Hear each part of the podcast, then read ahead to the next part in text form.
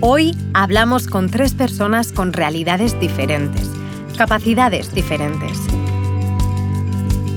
¿A qué situaciones se están enfrentando a causa de la pandemia?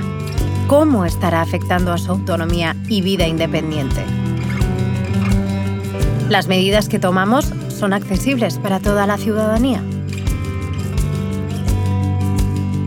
Intentaremos responder a todas esas preguntas y seguro que esta conversación nos ayudará a ampliar nuestra mirada.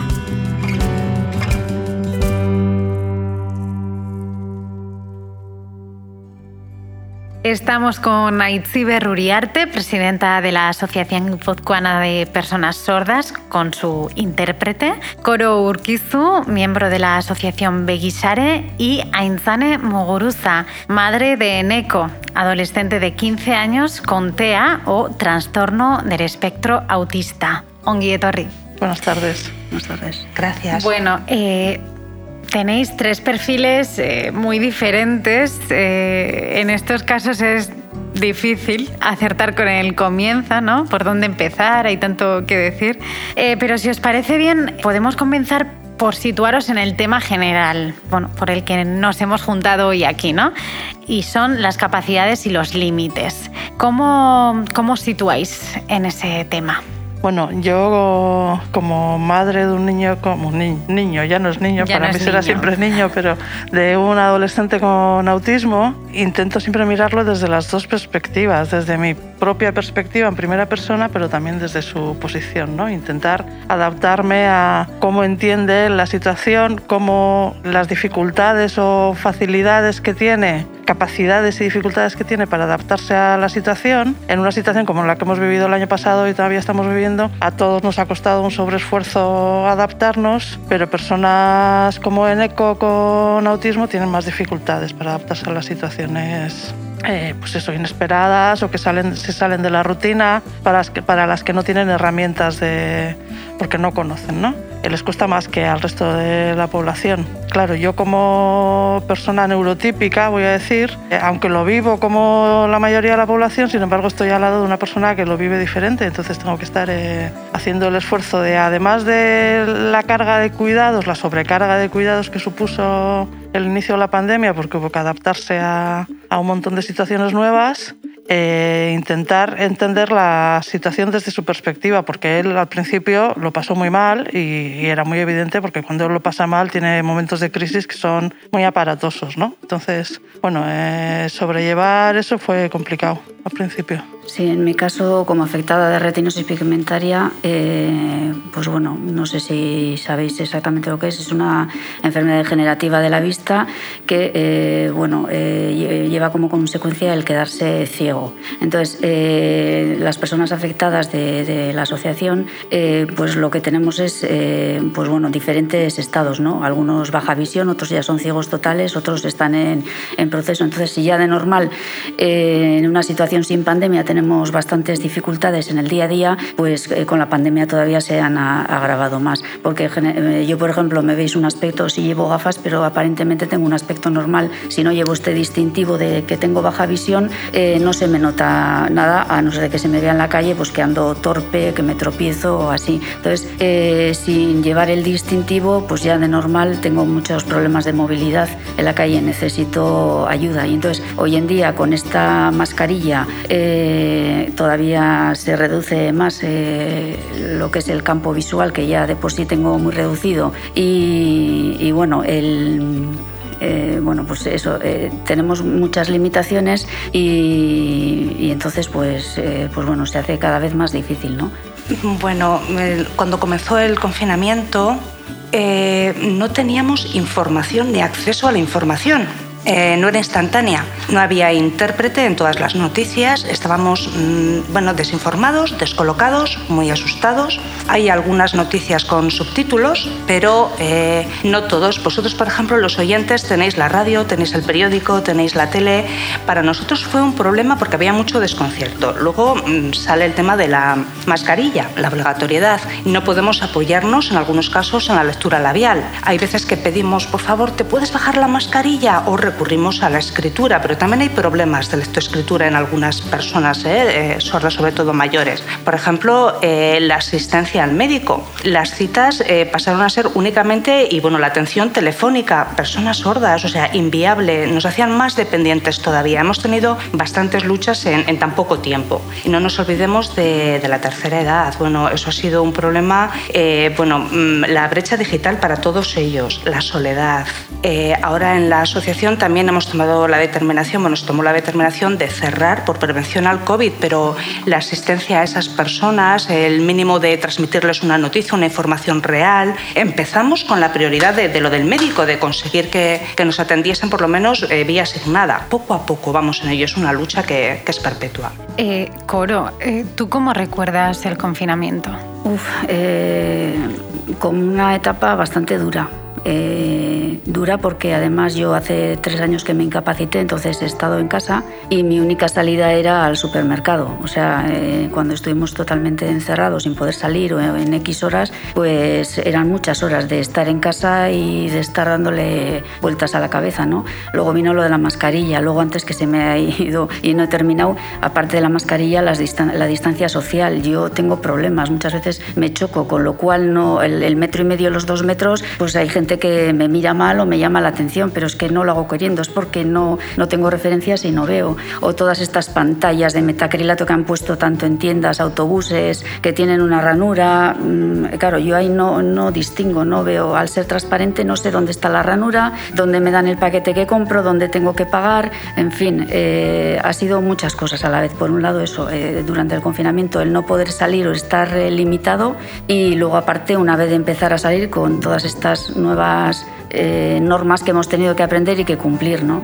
Bueno, y en esta situación y en este contexto a veces eh, parece difícil mirar el lado positivo o yo os quería preguntar qué habéis descubierto, qué habéis aprendido, qué habéis visto que quizás antes no conocíais o no teníais tan presente. Bueno, nosotros a nivel de comunidad, mi familia, siempre andábamos cada uno con nuestros horarios, entonces sí que he valorado mucho la unión, la unión que hemos tenido. Ha sido mucho tiempo, cierto, con mucha incertidumbre por, por las características que os comentaba. ¿eh? Teníamos ganas también de airearnos, de estar con más gente. Súper, súper positivo, podría decir únicamente eso a nivel familiar. ¿eh? y mm, las barreras de, comunicación y la inaccesibilidad bueno, se han incrementado, eso es obvio. Entonces ahí no puedo ver nada positivo. No, yo tampoco. Pues eh, lo mismo. O sea, cuando has hecho la pregunta me quedo en blanco porque no me salía nada. O sea, más bien negativo que, que positivo. Eso sí, más tiempo en casa y, bueno, con la familia, ¿no? Eh, con lo que eso también conlleva, ¿no? Pues las personas que trabajan, que han tenido que teletrabajar y, y todo, pues, pues bueno, yo, mm, en el caso de en casa, la, experiencia en casa, e igual la capacidad de Neko, a pesar de que no se le espera capacidad de reacción y de superar determinadas dificultades, al final termina demostrándote que sí que tiene capacidad, que le cuesta más, que tiene que hacer un sobreesfuerzo mayor, pero que pone mucho empeño y bueno, consigue al principio la pandemia fue unos meses, el primer mes diría yo, muy duro, muy duro.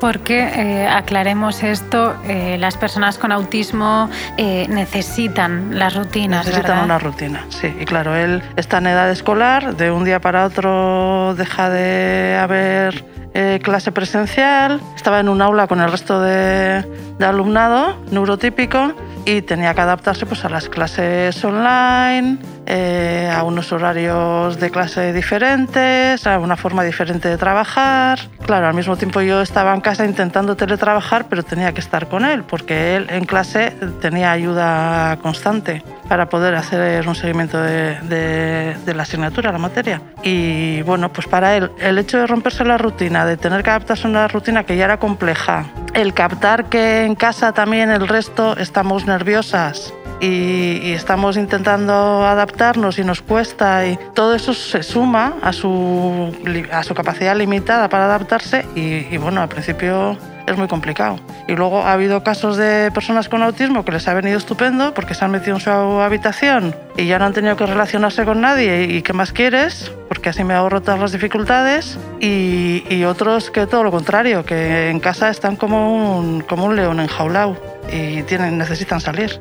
Y, bueno, en el caso de las personas autistas hubo un, un, decreto, un permiso especial que podían salir acompañadas, pero pues bueno, pues había gente que desde el balcón decía cosas.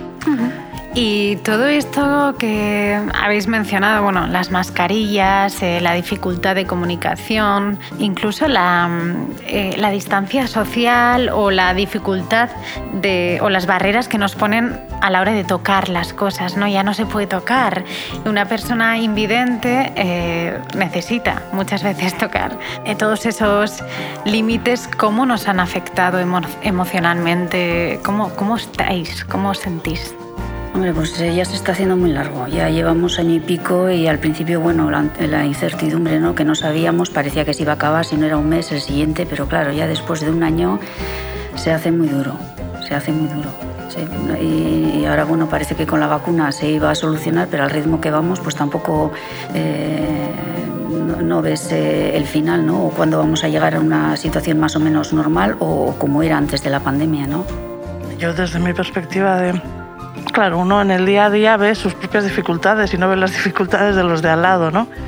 Y estáis contando cosas que, claro, que, os escucho y digo, ostras, es verdad, qué cosas más terribles, ¿no? Porque, bueno, Eneco tiene sus dificultades, pasó un inicio tremebundo, luego se ha ido adaptando, es verdad que en su no en su capacidad de socialización, porque esa es limitada siempre, pero antes tenía más posibilidades porque la sociedad le, le ayudaba en ello a, relacionarse con la gente. Y en este momento, pues eh, si él tiene dificultades, pues ahora todavía más, porque, porque no hay manera de, socializar, ¿no? En vuestro caso me parece que eso, que hay un montón de dificultades en el día a día que, que tanto la mascarilla como este tipo de, medidas de distancia, etcétera, pues os dificultan mucho la, las rutinas. Sí. Bueno, yo me repetiría, pero bueno, me preocupa mucho lo que comentaba antes de la tercera edad. Por ejemplo, los mayores, mm, bueno, tienen sus centros de día o incluso en una residencia ¿eh? de ancianos. Los mayores es que nos preocupan porque mm, en cualquier residencia es un aislamiento comunicativo, no se signa, además se va con la mascarilla. Entonces, eh, tenemos muchas ganas de poder abrir nuestra asociación para poder volver a acoger, a atender, a acompañar. Es nuestra prioridad, porque ahora pues andan en solitario y bueno, intentamos tener una herramienta de comunicación con ellos, hacer un servicio a distancia, pero mm, ahora mismo como asociación nuestra prioridad es esa. O sea, como asociación estáis eh, parados. Está cerrada, no parada. La entidad cerrada. Así que vamos eh, los miembros de la junta directiva, la técnica y tenemos actividades, pero fuera de la asociación. Como local está cerrado. El tema del aforo, la normativa actual, pues bueno, al final no se puede no se puede atender así. En nuestro caso, eh, en el caso eh, de las personas mayores, claro, nosotros sí que hemos podido mantener contacto telefónico.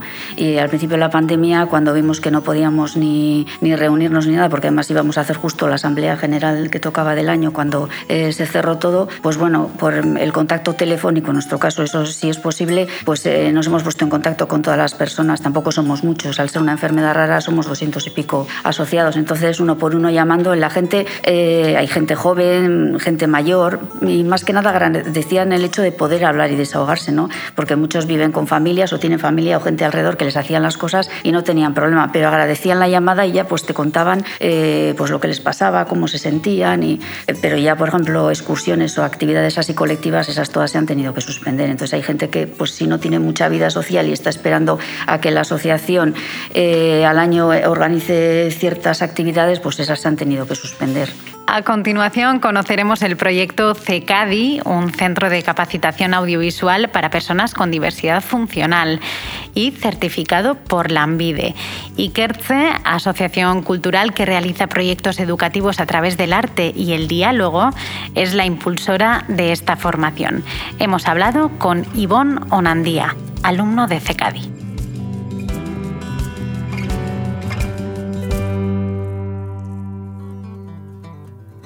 Me llamo Ivonne Onandía Millán, tengo 32 años y soy de Deva, pero vivo en Donosti desde hace unos años. ¿Y por qué decidiste apuntarte en CECADI? Pues desde muy pequeño siempre me ha gustado el cine, el cine con actores, de dibujos animados, de todo. Y siempre he visto películas desde muy pequeño y esa ha sido mi fantasía. ¿Y qué es lo que has aprendido en CECADI? Lo que hemos aprendido es... no tiene fin, o sea, hemos aprendido de todo, cámara, guion, un montón de cosas. Eh, la verdad es que tantas cosas que no, no tengo memoria para, para explicar. ¿Has aprendido a manejar la cámara? Sí, la a cámara. grabar fotos. Sacar fotos, eh, lo que es el sonido, iluminación, editar vídeos.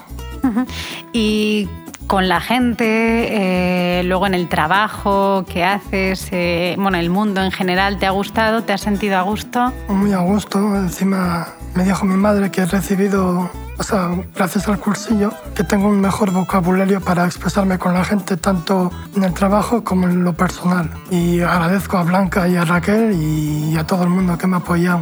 O sea, que has crecido en sí, este eso es, he crecido en el trabajo y en lo personal. Ujú.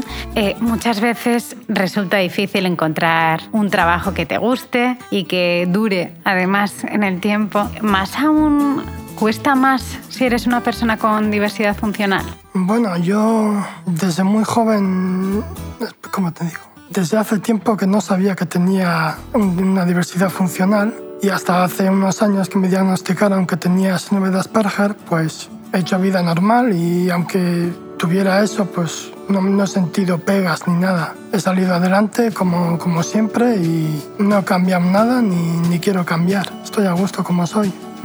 Y ahora has encontrado trabajo. Sí, ahora después de la pandemia y todo eso he conseguido entrar en Gureak Marketing. Empecé clasificando correo y al de dos o tres meses ya me subieron de puesto y ahora estoy en un puesto más, digamos, más, ¿cómo diría?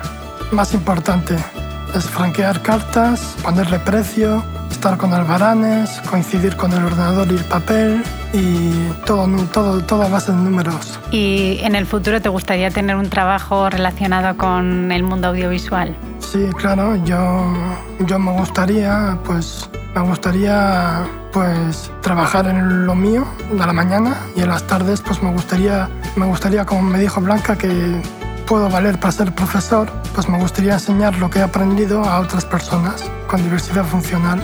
Tú eres eh, alumno o has sido alumno de la primera promoción de CECADI eh, y justo, si no me equivoco, eh, la pandemia irrumpió ¿no? el Sí. proceso. ¿Cómo, ¿Cómo ha influido la pandemia en el proyecto? Puf, pues es que resulta que estábamos en clase aquel día en Cecadi y Blanca nos dijo la mala noticia de que, de que era la pandemia, de que todo se iba a cerrar y las clases se acabarían sin tener un...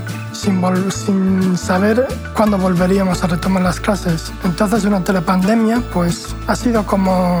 Vale, está mal la pandemia, sí, se sufre, pero a la vez ha sido como otro mundo para mí porque las clases seguíamos haciendo por videollamada, recuerdo, y, y una de estas yo cogí el móvil y empecé a grabar en casa paisajes, animales, y una de estas quise, quería enseñar a la gente mis vídeos y hablé con Blanca, hice videollamadas. Al principio me dijo para descargar un programa, descargué el Filmora y a partir de ahí empecé a hacer películas y Blanca me ayudó a, abrir mi propia cuenta de YouTube y tengo una cuenta con, ya tengo 13 vídeos o 12. ¿Cómo se llama? Ivonne Onandía Millán.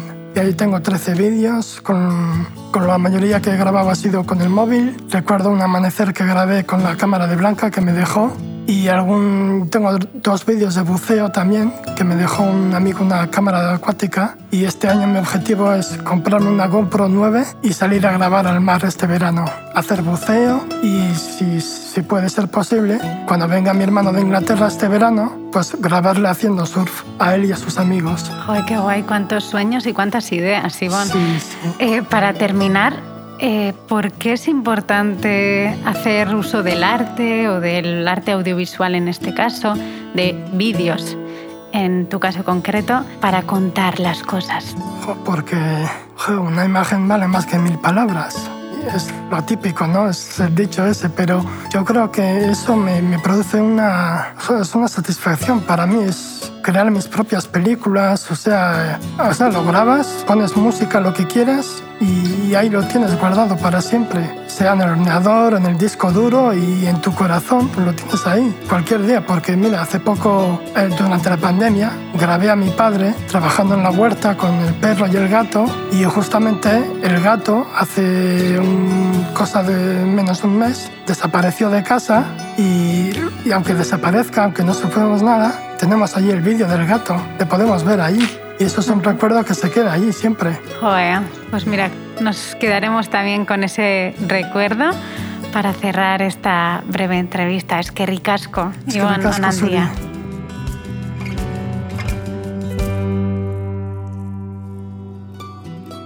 Volvemos a la conversación con Aitziber Uriarte, Coro Urquizu y Ainzane Muguruza. Bueno, qué importante es ofrecer oportunidades, eh, crear ilusión. ¿Qué os ha parecido? Bueno, pues a mí la entrevista me ha parecido una maravilla. Claro, estamos hablando de un chaval que tiene una diversidad del, del mismo espectro que Eneco, es un, tiene unos años más que Eneco y claro, para mí es como un, bueno, un objetivo, ¿no? Una fijación de objetivos, ¿vale? A ver si conseguimos llegar ahí, a que Eneco hable como Ivonne, a que sea capaz de hacer las cosas, las cosas que está haciendo o otras diferentes, porque Eneco tiene unas, unos intereses diferentes, el cine no le interesa en absoluto, pero le interesan otras cosas, ¿no? Y, y, bueno, pues ojalá pueda llegar ahí, ojalá.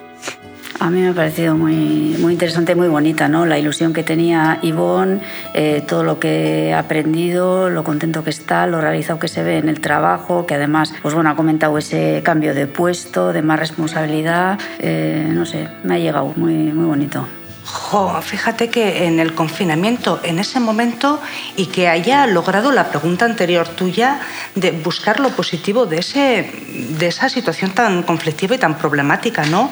Cómo se crea su cuenta de YouTube, construye sus vídeos, hace sus grabaciones, tiene sus inquietudes. Bueno, desde aquí un fuerte aplauso. O sea, con total sinceridad, en vez de encerrarse en lo negativo, en sus límites, el cómo ha podido salir de toda esta, ¿no? Jo, me lo quedo, me lo quedo. Es un mensaje positivo. Nos lo Eh, ¿Vosotras habéis tenido alguna experiencia parecida? Quiero decir, eh, no sé, alguna experiencia así con el arte, la cultura, que os haya hecho volar, vamos a decir. Como persona a la que le gusta el arte y a la que le interesa el arte y cualquier expresión cultural, de entrada sí me parece que la mejor forma de conseguir que las personas, que los seres humanos y las personas humanas nos entendamos es a través del conocimiento. Y una herramienta estupenda para compartir conocimientos sobre, sobre ámbitos que no conocemos y sensibilizarnos es la cultura siempre. Yo creo que es la herramienta más directa para conseguir las emociones y la empatía y el acercamiento con personas que viven situaciones diferentes a las que vivimos en primera persona.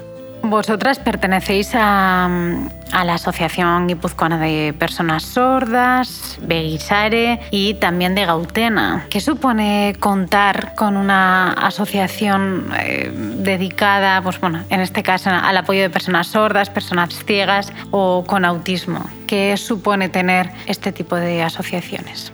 Yo digo desde la perspectiva primero de persona afectada, pues es un punto de encuentro donde conectas y conoces a gente, que, a personas que tienen el mismo problema. En mi caso, además que es una enfermedad rara, que hay muy pocos casos en, en Guipúzcoa y en el mundo, pues es el no sentirte aislado, ¿no? el ver que no eres un bicho raro, que no te pasan a ti solo esas cosas, sino que hay más personas como tú que tienen las mismas experiencias, los mismos problemas, las mismas limitaciones y bueno, es una forma de compartir, ¿no?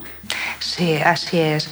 En nuestro lugar sería lo mismo que, os ocurre a vosotros a nivel de comunidad sorda. Eh, por ejemplo, en tres semanas estamos en nuestros ámbitos laborales, en nuestro día a día también, como el resto de la sociedad, con nuestra familia, eh, que son, bueno, que muchas veces los padres o los hermanos no saben tampoco lengua de signos. Nos enfrentamos también ahí a las barreras de comunicación. El hecho de contar con un local donde signamos, donde la información nos llega, donde nos podemos expresar, podría llegar a decir que son como nuestra familia, esos miembros de la asociación. Eh, ahora mismo también, eh, bueno, lo importante es el acceso a toda la información. Por ejemplo, aquí sin el recurso humano del intérprete no podría participar, no se estaría entendiendo, ¿no? Entonces, eso, el valor de la lengua de signos al final para nosotros y en la asociación será. Sí, en mi caso es un poco parecido. En, una persona con autismo en casa, pues lleva a toda la familia a restringir de alguna manera mucho la actividad social, a condicionar mucho en qué, en qué circunstancias se pueden o no llevar a cabo actividades de socialización. Gautena apoya muchísimo en ese sentido porque le da a él herramientas para, no sé si herramientas, pero por lo menos entornos de respiro donde puede expresarse tal como es, sin ninguna cortapisa, sin ningún miedo a ser rechazado, con chicos que son como él. Digo chicos porque la inmensa mayoría son chicos, pero bueno, en algún caso hay, una, hay alguna chica también, pero bueno, la inmensa mayoría, los grupos en los que participa ECO actualmente son todos chicos. Y mm, bueno, pues es un poco eso, por una parte el apoyo familiar y por otra parte el dar oportunidades a NECO para socializar de alguna manera, ¿no? que es pues, la mayor dificultad que tienen. Ainzane, las redes también pueden servir de gran ayuda. Tú, por ejemplo, haces uso de Twitter, tienes una cuenta de Twitter en la que compartes bueno, tus experiencias con Eneco y tu vida, al fin y al cabo. Cuéntanos, cuéntanos, ¿por qué eh, pueden ser un gran aliado, como decíamos, pues como el arte o la cultura? Sí, bueno, las redes sociales, bueno, ya decía, venía diciendo ahora también, que la manera de socializar cuando tienes una persona autista en casa, pues varía mucho de, de salir a la calle a hacer juerga o a socializar con la gente en la calle, como, como hace la inmensa mayoría de la gente, pasas a un poco vivir desde dentro, ¿no? A intentar eh, evitar situaciones en las que haya mucha gente, a, a evitar situaciones en las que puedan surgir eh, momentos de tensión, ¿no? Porque, pues porque en ECO, donde hay mucha gente, pues eh, le puede dar un momento de crisis y gestionar eso es muy complicado. Y entonces, pues las redes sociales son un aliado en ese sentido porque te permiten comunicarte con la gente.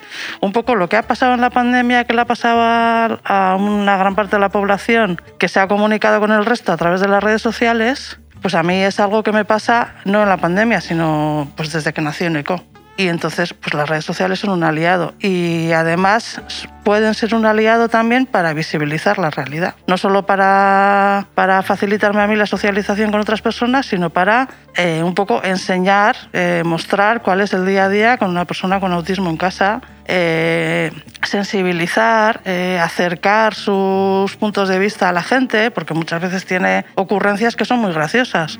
Hay momentos que tiene momentos muy complicados de gestionar, pero hay otros, otras cosas que son pues, muy agradables, muy graciosas. Pues es un chaval alegre y cariñoso a su modo. Y, y bueno, pues dar un poco a conocer eso, ¿no? Sí, me parece muy curiosa tu, tu experiencia, Chane. Sí, muy curiosa. Vuestra vivencia no, no lo había escuchado así en primera persona nunca. Sí, es enriquecedor, ¿eh? A mí también me enriquece todos los días. De hecho, es eh, interesante también compartir mesa, como estamos haciendo ahora, con personas con diferentes condiciones, ¿no? No, no es habitual. No, yo creo que compartir siempre suma, ¿no? Uh -huh. Y, y, yo creo que en nuestro caso, en el caso de las personas que estamos aquí, eh, compartir nos enriquece, aprendemos de las experiencias de los demás y, y, siempre es importante también visualizar, ¿no? El verbo que has utilizado tú, Einstein, es muy importante para que la sociedad conozca eh, cuáles son las situaciones de cada uno y a qué nos enfrentamos, ¿no? Porque muchas veces la gente actúa por desconocimiento y, y no se dan cuenta. Cosas que para nosotros son evidentes, pues, ¿no? Por ejemplo, en mi caso, personalizo en mi caso, por ejemplo, a mí, si yo no veo algo y necesito que me den una indicación con decirme aquí y ahí, para mí eso no es nada. Yo necesito saber si está arriba, abajo, a la derecha, a la izquierda, eh, a las seis eh, en punto. O sea, necesito un tipo de referencias que otra persona igual no necesita. Y bueno, pues eh, Eneco necesitará las suyas y Aitziber las suyas. Sí, por ejemplo, nosotros como personas sordas, bueno, de hecho se nos reconoce como la, la discapacidad invisible porque no se nos no tenemos un distintivo. Entonces, mucha gente eh, empieza a gritarnos porque quiere llamar la atención por algo, no, necesita, oye, me dices una dirección y no nos damos cuenta, no es que no queramos atenderles. Eh, entonces, bueno, cuando nos giramos o nos damos cuenta, queremos ayudar, dar esa dirección y, la gente se apura, termina yéndose. Hay quien eh, se queda, yo le pido o le pedimos que nos escriban la dirección. Bueno, ahora con lo de las mascarillas, imaginaros, no sabemos lo que nos dicen o que se asustan directamente ahí va, si es una persona sorda, ¿yo qué hago? Nada, nada, huyo de aquí, ¿no? Entonces, pero bueno, sí, es una discapacidad que pasa desapercibida. Pero yo a nivel personal estoy acostumbrada a esas situaciones. ¿eh? Suelo insistir en, no, te puedo ayudar. Qué bien, es importante insistir. Bueno, pues eh, me gustaría terminar, si se puede, por lo positivo. Entonces, eh, quería saber en qué espacios os sentís a gusto, seguras, con confianza, más allá de las asociaciones. Yo en mi caso, por ejemplo, me siento segura con el distintivo que llevo, que indica que tengo baja visión. Es lo que he comentado antes, al tener una apariencia normal, eh, la gente mm, pues a veces recibes malas contestaciones y te responden de mala forma pues porque les parece que haces, eh, que haces cosas raras, ¿no? O empujas a alguien o no le saludas porque no ves, o te están dando los cambios en una tienda y tú no eres capaz de, cogerlos porque no ves que te están estirando la mano. Entonces, a mí el distintivo me da seguridad, porque yo hay momentos que sí necesito el bastón blanco, pero no siempre. Entonces, durante el día me puedo amoldar en sitios conocidos. Entonces, eh, me da esa seguridad que, que, no tengo de otra manera. Si, no lo llevo, pues eh, si no es gente conocida, pues con la gente desconocida, pues suelo tener situaciones que no son agradables no es un espacio físico, pero es lo que a mí me ayuda. Yo segura, segura me, siento en los entornos en los que sé que estoy rodeada de gente que conoce la situación y que va a reaccionar de manera adecuada cuando, si en el caso de que Neko tenga un momento complicado, que se puede dar. Lo demás, salir a la calle con él sin estrés, yo creo que eso no se va a dar nunca. es verdad que según va creciendo, aprendiendo ciertas normas y poco a poco, poco a poco vamos consiguiendo que, bueno, que, que, las, que la frecuencia de, las, de los comportamientos fuera de los habituales, vamos a llamarles, no voy a llamarles eh, inadecuados porque, porque creo que no es la palabra acertada, creo que mm, determinan, teniendo en cuenta su realidad, esos comportamientos tal vez no son inadecuados, son diferentes a los que estamos acostumbrados a ver, y, pero bueno, va poco a poco aprendiendo. Y entonces, bueno, pues eh, cada vez la capacidad de movimiento es un poquito mayor. Pero aún así el nivel de estrés, sobre todo si voy yo sola, con él el nivel de estrés es grande, siempre, siempre. Pues siempre está la incertidumbre de si le puede dar el, el cuarto de hora y enfadarse por algo. Y... Queda claro que mm, es importante que antes de juzgar a otra persona, ¿no? Eh, debemos pensar que quizás, no sé, eh, no nos quiere hacer algo malo o no, ¿no? Eh, quizás tenga alguna razón ¿no? Y no solemos, no solemos tener en cuenta eso, algo tan simple, ¿no? Directamente tendemos a, criticar. Y es importante, ¿no? Pues... Sí, muchas veces es igual. Antes de juzgar, lo que pasa es que no siempre es fácil, pero antes de juzgar ir y preguntar, ¿qué pasa? ¿Qué te pasa? Porque muchas veces eso es que te pasa algo. Es que no alarga, Coro no alarga la mano porque no ve que le estás ofreciendo los cambios. Pero lo fácil es decirle, oye, mujer, oye, que te estoy ofreciendo, hazme caso, ¿no? Ya, pero para un poco y piensa. Sí, con nosotros también nos pasa, ¿eh? como a las personas sordas. Me siento muy identificada ¿eh? con lo que estáis contando. Eh, cuando decimos, por favor, habla más despacio, vocaliza más, pues las expresiones de la gente empiezan a soplar. Eh, imagínate, para decir el precio, ¿cuánto es? Entonces se le nota ya la expresión de que, bueno, suele ser también gente que sin paciencia, no todos, ¿eh? Hay algunos que optan, bueno, pues ya te voy a dar el ticket pues por escrito de cuál es el precio. Entonces hay gente que sí que se adapta, que lo entiende, que nos conoce, pero a nivel social, me os voy a comentar mi sueño que en las consultas médicas haya un recurso humano como el intérprete, que en las televisiones, en todas las noticias, haya un intérprete, que no nos tapen con el subtitulado al intérprete, que sea un tamaño más grande. Eh, pedimos en cualquier ámbito eso, el intérprete para salvar estas eh, barreras de comunicación. Eh, el que no haya nos hacen dependientes, como para anular una cita médica, es mamá o es mi hijo el que lo tiene que hacer, pues gestionarme yo esas citas a través de las tecnologías que estamos hablando, ¿no? que son una gran ayuda, a través del correo electrónico. Entonces, ojalá a nivel social seamos más conscientes de, los problemas que tenemos en el día a día, no solo nosotros, ¿eh? sino los distintos colectivos. Ojalá. Y estoy segura de que este capítulo eh, hará reflexionar y ojalá ¿eh? que, que haga reflexionar. Va Aitzibe Ruriarte, presidenta de la Asociación Guipuzcoana de Personas Sordas y su intérprete, Coro Urquizu, miembro de la Asociación Beguisare y Ainzane Muguruza, madre de Neko, adolescente de 15 años con TEA o trastorno del espectro autista. Milla, Milla Esquer, un placer. Suri, Suri. Gracias a vosotras. ¿Y tú? ¿Cómo te sientes? Nos gustaría contar con tu participación.